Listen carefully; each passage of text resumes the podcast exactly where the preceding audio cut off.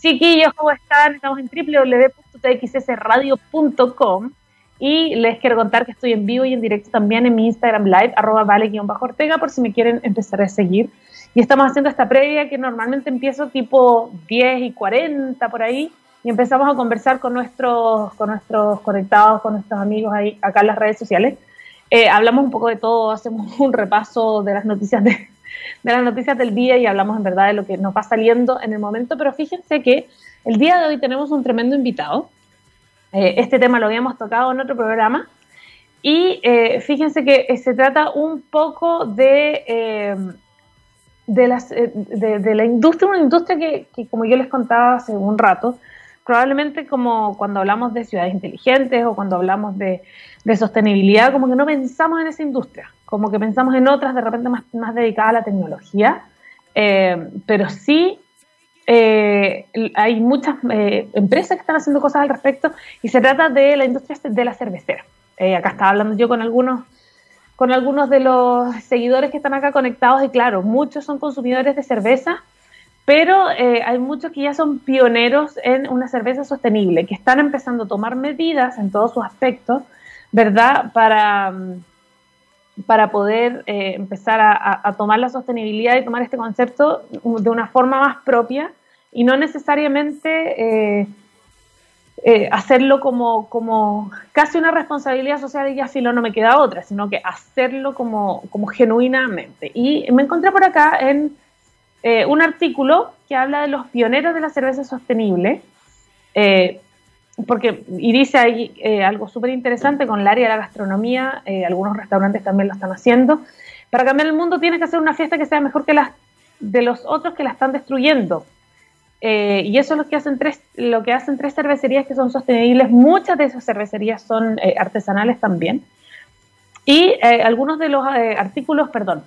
ah, mira, por ejemplo, aquí Katina Mosjos dice, amo la cerveza en Atacama, hay varias. Eh, me han escrito también desde, em, desde La Serena y también se hablaba mucho de, la cervecería, porque finalmente es algo que proliferó y les fue, les fue tremendamente bien. Y algunos de los atributos asociados, por ejemplo, a la cerveza artesanal, son como pequeño, eh, que sea local, que sea tradicional, y muchos de esos conceptos también van de la mano con lo sostenible, ¿verdad?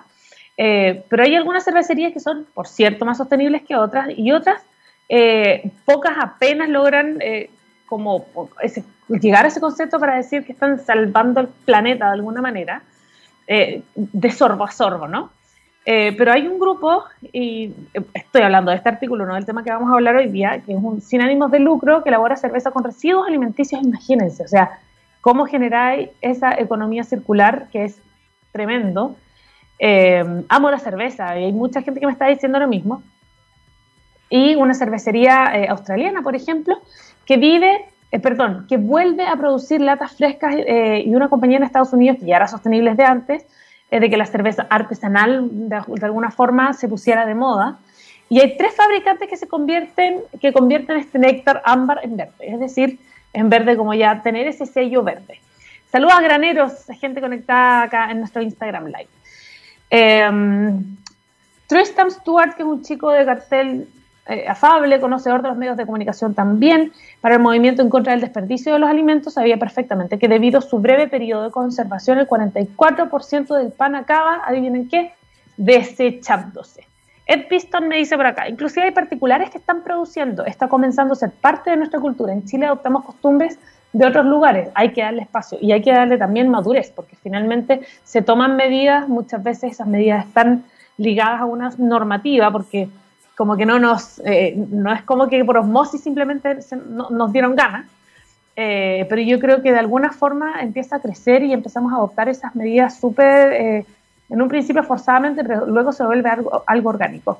Gabriel Dávila Vallejo me dice, acá en Chiloé la cerveza artesanal de Cuchao es un fruto del árbol que se llama luna aquí en Chiloé. Mira, imagínate, está creciendo también la industria de la cerveza, por cierto que sí. Y como yo les contaba, em, este chico que se llama Tristan Stewart eh, encontró que se, el, o sea, un poquito, casi la mitad de este pan, ¿verdad? Se acaba, acaba desechándose porque ya no sirve, ¿verdad? Entonces, por lo mismo presentaron esta cerveza que se llama Babylon, o sí, Babylon, dentro de un proyecto de cerveza de Bruselas, ¿verdad? Y que tenía muy claro que había encontrado una buena manera también de minimizar esta generación de residuos. Em, la receta de su cerveza está basada en una técnica de destilación de más de 7.000 años de antigüedad que emplea, por ejemplo, pan fermentado, que se convirtió en la base de su cerveza Toast Ale y que ahora se elabora junto con otras dos cervecerías británicas que ya está disponible en, Reino Unido y en Estados Unidos. Ahora, todos estos beneficios obtenidos van destinados también a una sociedad eh, a una sociedad benéfica que lucha en contra de la generación de eh, residuos alimenticios, cosa que antes no existía. Perdóname, decía Gabriel Dávila, se llama caucho, ok, perfecto. Eh, André me dice, Art André, dice lugares donde poder catar cerveza como el vino y un nuevo público que puede pulirse o que puede como afinar su paladar va a ser parte de lo que dijiste, perdón, va a ser parte de un arte que antes se había perdido. Toda la razón. después tenemos otro caso que es eh, la cervecería Cabra de Montaña, que fue una de las cervezas que contribuyeron a que el, mercado australiano de la cerveza artesanal arrancara con un buen pie, más de 10 años después de empezar como un experimento de elaboración de eh, casera de cerveza, ¿no? Eh, la cervecería se mudó a otras instalaciones bastante más grandes, por supuesto más profesionales, y se convirtió en una empresa tremendamente sostenible que es el día de hoy. Um, otros 10 años más tarde, la sede de la compañía que estamos, está moblada con materiales reciclados más encima. Es decir, esto es un poco más 360, ¿no? Es como, no, no solamente ya vamos a hacer la cerveza y eso va a ser nuestra economía circular y con eso ya listo, nos damos por pagado. Esto tiene que, todo debe responder al mismo concepto. Um, también tiene un plan de, limpieza de agua residual, un programa que fomenta, por ejemplo, en este caso, ir a trabajar en bicicleta, eh, hay con una cerveza orgánica certificada, esta cervecería tiene muchas razones para rebautizarse como Green Goat o la cabra verde, ¿verdad? Eh, y ahí explica el Ian Morgan, que es el, el maestro cervecero de esta marca, eh, explica cómo la sostenibilidad pasó a ser parte central de la identidad de la marca, que es lo que muchos están empezando como a, a, a volcarse. Bueno, vamos a estar hablando de sostenibilidad el día de hoy, vamos a estar hablando de cerveza, y, eh, por supuesto, un tema que a muchos les interesa, sobre todo con estas temperaturas que ya estamos teniendo, no solo el día de hoy, sino para lo que se viene. Eh, y para comenzar, vamos a saludar a los nuestros, porque cuando miramos al futuro vemos una compañía con un propósito claro. En Anglo American se han propuesto reimaginar la minería para mejorar la vida de las personas. ¿Cómo lo están haciendo? Poniendo la innovación en el centro de todo. De esta forma seguirán impulsando y estando a la vanguardia de la industria minera, adaptándose, buscando eh, mejores formas de extraer y procesar minerales, usando menos agua y menos energía. El futuro está cada vez más cerca. Anglo American, personas que marcan la diferencia en minería, hablamos de sostenibilidad y eh, el Piston no creo que la cerveza es competencia directa del pisco, son, van por carriles distintos y el día de hoy vamos a hablar eh, de sostenibilidad asociada a las cervecerías, un tema que a muchos les va a gustar. Recuerden, día jueves 19 de noviembre eh, del presente año 2020, cuando ya son las 11 con 12 minutos. Bien, lo hice bien esta vez, muchas gracias. Tuve pulgares hacia arriba. 11 eh, ya con 13 minutos y comenzamos nuestro, damos nuestro puntapié inicial de nuestro programa con Snow Patrol, Color Out in Dark. Qué buena canción, me trajiste, pero todos los recuerdos del planeta, te pasaste. Y volvemos a hablar de sostenibilidad, volvemos a hablar de cerveza y mucho, mucho, de emprendedores también, todo eso junto el día de hoy acá en el programa. Vamos, eh, y así damos la bienvenida a Move, acá en TX Radio.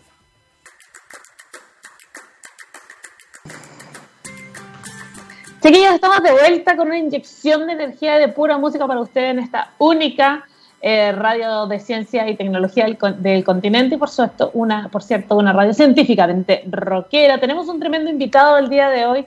Vamos a estar hablando de sostenibilidad y eh, entre medio vamos a hablar mucho de emprendedores también. ¿Por qué? Porque hay, porque hay algo muy interesante que contar eh, y vamos a estar hablando desde la industria de la cervecería. Y para eso tenemos el gerente de asuntos corporativos de cervecería Aveinbet, José Antonio Alonso. Bienvenido. ¿Cómo estás, José Antonio?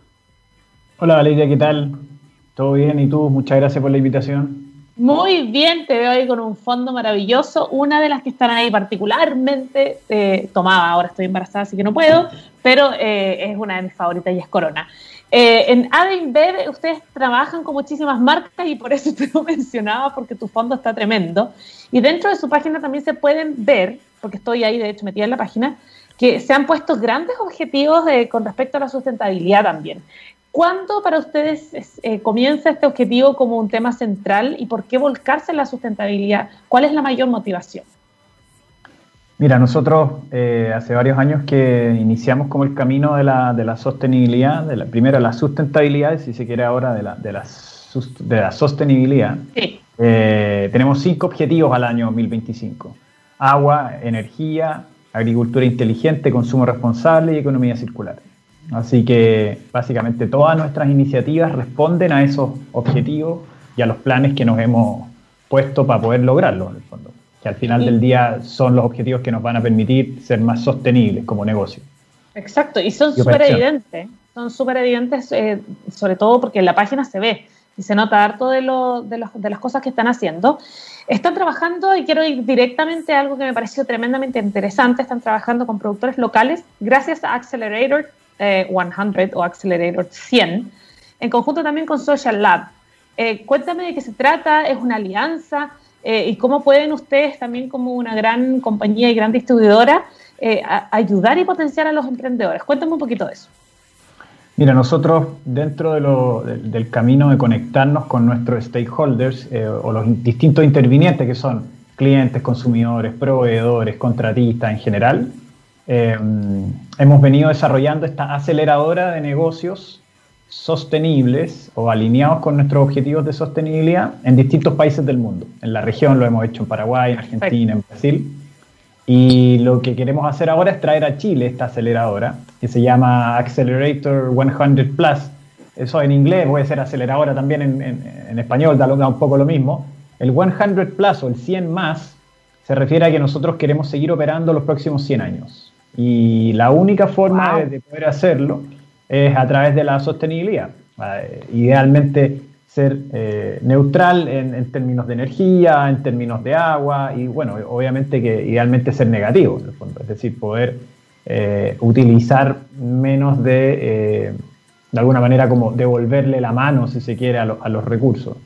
Y, la idea de la iniciativa tiene que ver con convocar a startups, emprendimientos, eh, iniciativas, empresas o personas naturales incluso, cuyos, cuyas iniciativas, ideas o procesos estén alineados con nuestros objetivos de sostenibilidad para conocerlos y eh, obviamente que concursen en esta convocatoria.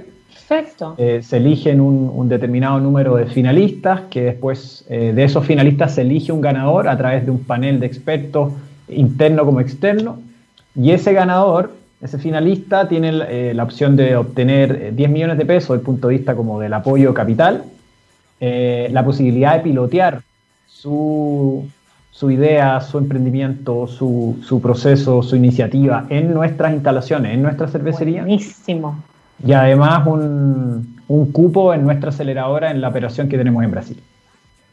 Oye, tremendo. Estoy de hecho acá en la página porque si ustedes ingresan a aveinver.cl slash accelerator 100, tienen aquí varios desafíos. Desafío 1, logística más eficiente, limpia, agricultura inteligente, economía circular, eh, gestión del agua y ustedes también, no solo a propósito de eso, sino que eh, todos los conceptos que ustedes han, eh, todas las marcas y todas las aplicaciones, ¿verdad? Han apuntado de alguna forma a este, a este objetivo de la sostenibilidad. Y entre eso, eh, ustedes son, además, y corrígeme si me equivoco, pero la primera cervecería que cuenta con una red de transporte a gas natural. Y con esto estarían reduciendo 801 toneladas anuales de sus emisiones de CO2. Ya van a comenzar a operar en el, 2021. Tengo entendido, cuéntame cómo ha sido ese proceso. Mira, nosotros eh, en este camino, digamos, hemos realizado distintas acciones como te decía, la aceleradora, que tiene que ver más, más bien con, la cadena de valor, con los, con los proveedores, contratistas, pero también otras del punto de vista medioambiental. La más importante que hemos cumplido en el último tiempo ha sido, eh, además de la que me comentaste, que también te la voy a, te, la voy a comentar, del gas natural, es que el 100% de nuestra cerveza se elabora con energía renovable no convencional.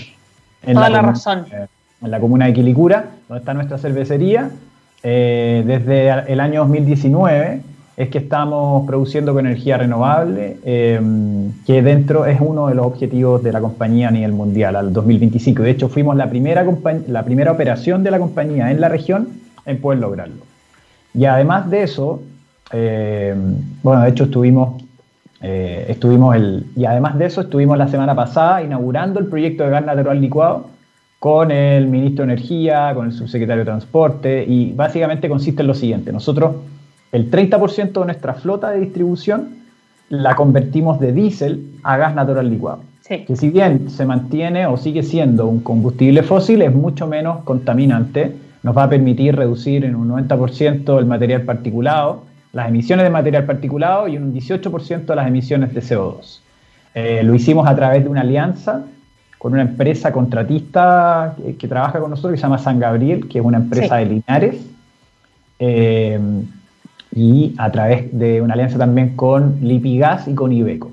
Ibeco en este caso son los fabricantes de los camiones, y Lipigas es la, eh, es la industria que suministra el gas natural licuado, que de hecho van a construir una, una, una, una planta, una estación de servicio de gas natural licuado en, en Linares, de manera de que los camiones que son de largo alcance, es decir, son camiones que van desde puerto hasta, eh, hasta, las, hasta los centros de distribución. Son como estos camiones grandes que tienen acoplado en el fondo. Sí, sí, sí, Tengan autonomía de Santiago, de Santiago a Puerto Montt, que son como mil kilómetros, y eso te permite, nada, en el fondo es como sacar de circulación como 200 y algo autos, ¿te fijas? Entonces al final, sí, eso nos ayuda como a, hacer más, eh, y, y bueno, y también estamos viendo otras opciones respecto a cómo podemos seguir reduciendo nuestra huella de carbono a nivel de cervecería, a nivel de la operación misma, eh, sin perjuicio de que estamos con un proyecto de inversión grande en la cervecería. En los últimos años hemos venido invirtiendo como 130 millones de dólares. Es una cervecería que eh, en el fondo produce cerveza con una reducción de un 25-30% de agua en el uso del agua. ¡Wow!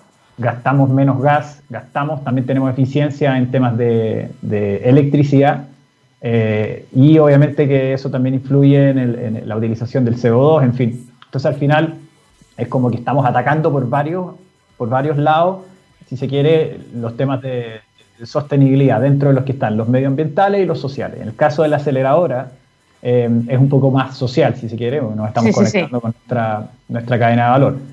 Pero mira, eh, nuestro CEO, que eh, se llama Carlos Brito, eh, siempre comenta, la sostenibilidad es nuestro negocio.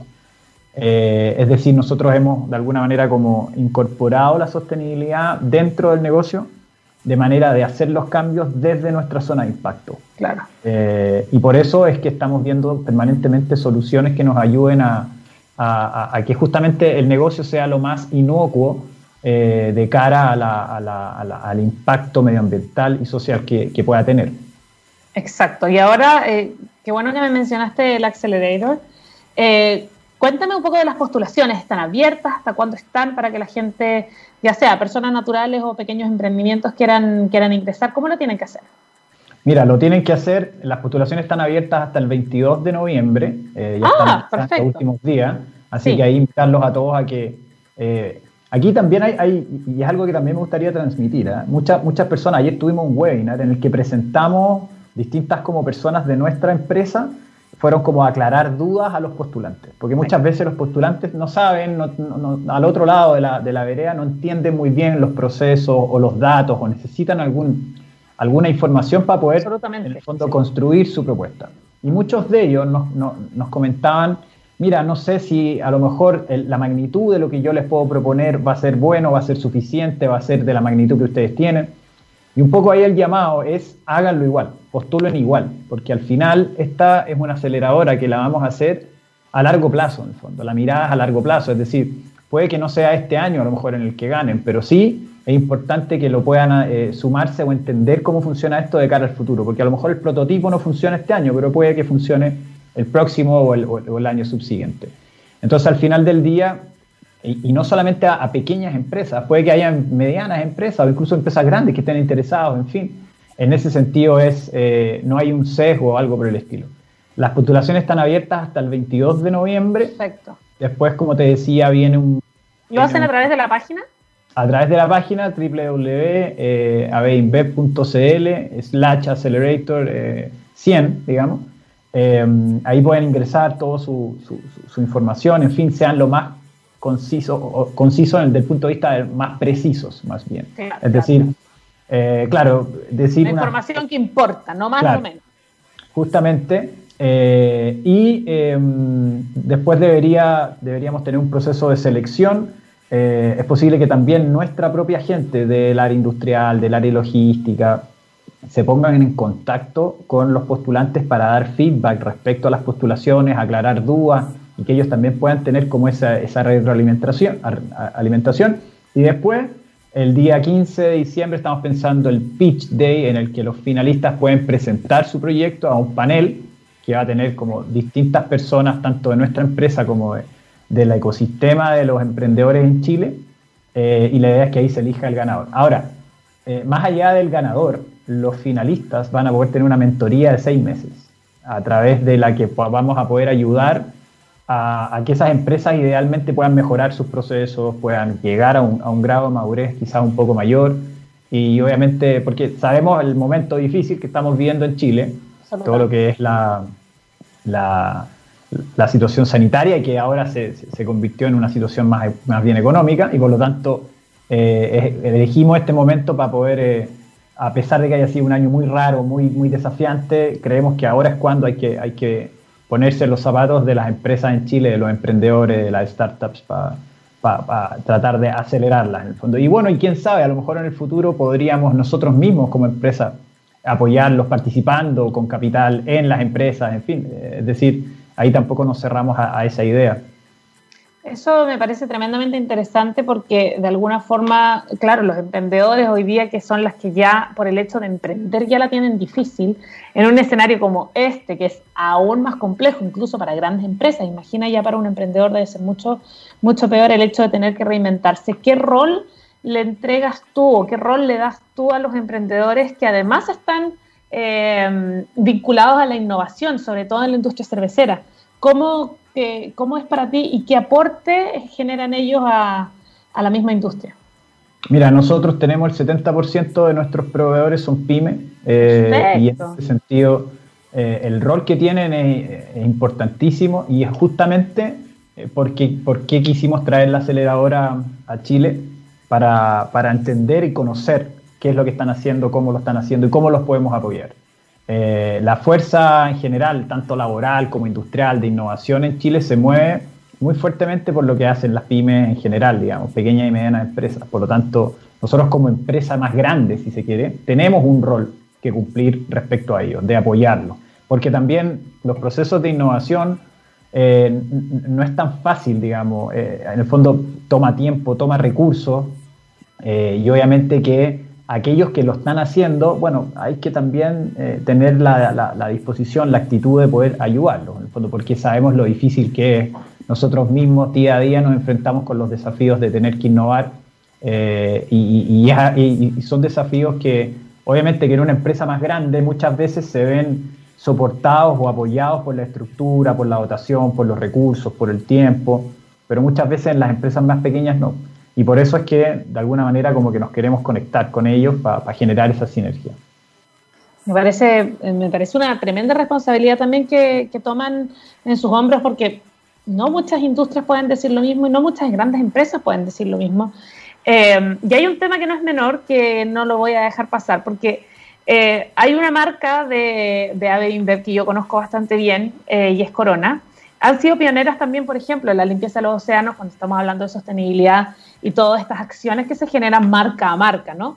yo, te, cuento la que yo conozco, eh, que habla y, han sido pioneras en la limpieza de los océanos, han tenido alianzas como por ejemplo con Parley y han sido fundamentales para avanzar en este compromiso con el medio ambiente y que además ha sido imitado en otros países. Eh, para ti, desde la industria, ¿no? desde términos de, ver el rubro, ¿cómo crees tú que está avanzando Chile en este aspecto y cuánto más falta por hacer?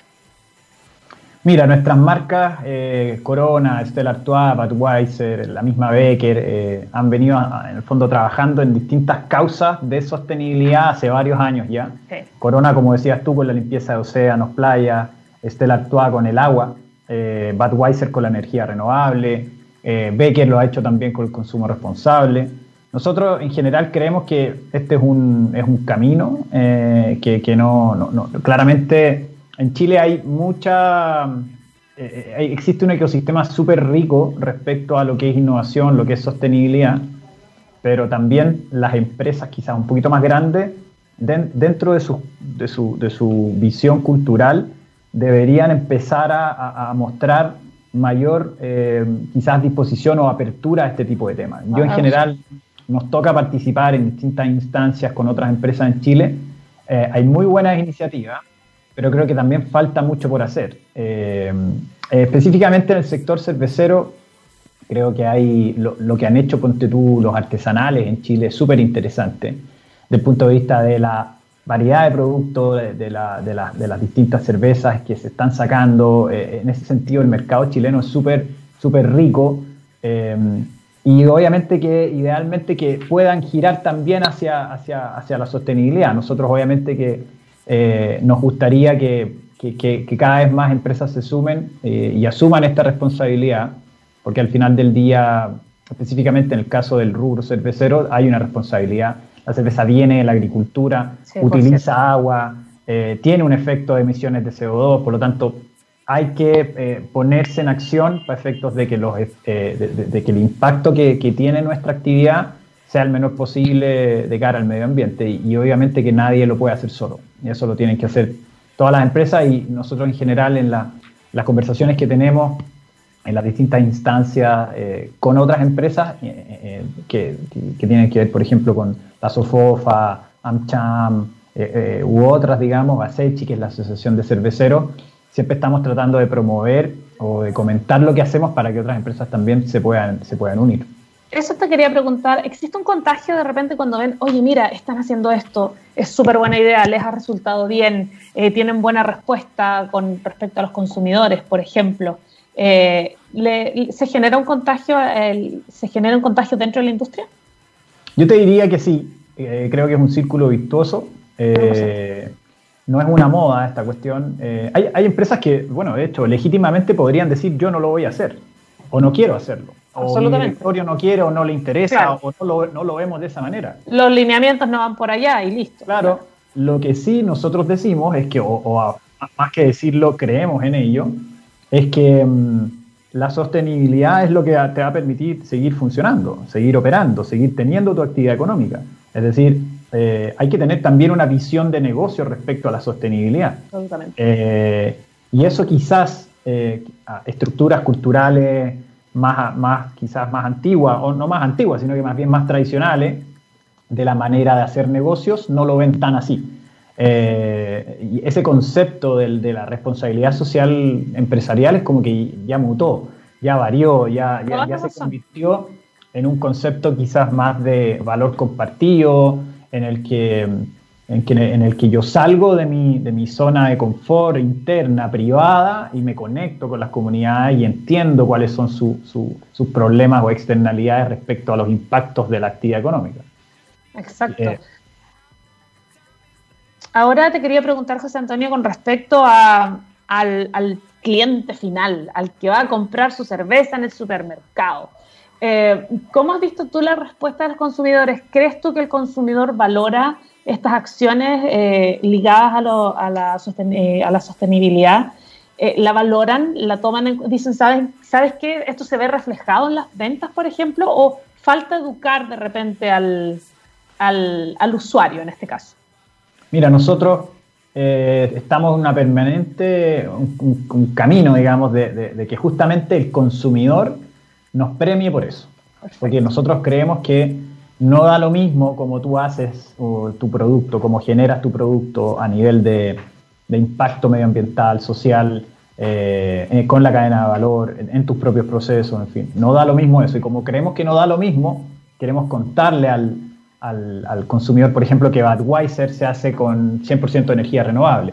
O que Corona el año pasado eh, recogió 2 eh, millones de metros cuadrados de, eh, de, playas, de residuos en playas chilenas. O que Stella Artois dona cada año X cantidad de recursos a temas de agua a nivel mundial y que de hecho ahora lo queremos hacer en, en Chile también. Entonces al final nosotros creemos que ahí hay un valor agregado de los productos no da lo mismo cómo, cómo se construye ese producto eh, desde el minuto en que, en, que, se parte con el proceso productivo hasta, hasta que llega a la góndola, al supermercado, a la, a la, a la botillería, al bar o al restaurante, en el fondo. Y por eso mismo es que estamos tratando lo más posible de, informarle al consumidor para que pueda elegirnos en base a eso también. Ahora, entendemos que también hay un contexto económico. Muchas veces las decisiones de consumo, los hábitos de consumo, eh, también están marcados por otros factores, importantemente como lo que es precio, eh, poder adquisitivo, en fin. Eh, pero entendemos que nuestras marcas en el equilibrio de calidad, precio-calidad, y además de tener un atributo eh, que de alguna manera da cuenta de, políticas de sostenibilidad, nos, gusta, eh, nos gustaría que, fuésemos premiados con eso y lo vamos a seguir haciendo, en el fondo. Perfecto. Y ahora de cara, estamos, estamos en noviembre, ya mitad, ya pasamos la mitad de noviembre, de cara a fin de año, ¿cómo cierran este año? ¿Y qué podemos esperar para el futuro próximo? Ya sabemos que el 22 de noviembre se cierran las postulaciones para esta aceleradora. Eh, ¿Cómo cierran en un año que ha sido bastante particular para todos y para todas las industrias, eh, ya eh, a la hora de los, de los informes finales, eh, ¿cómo cierran ustedes y qué se viene para el próximo año?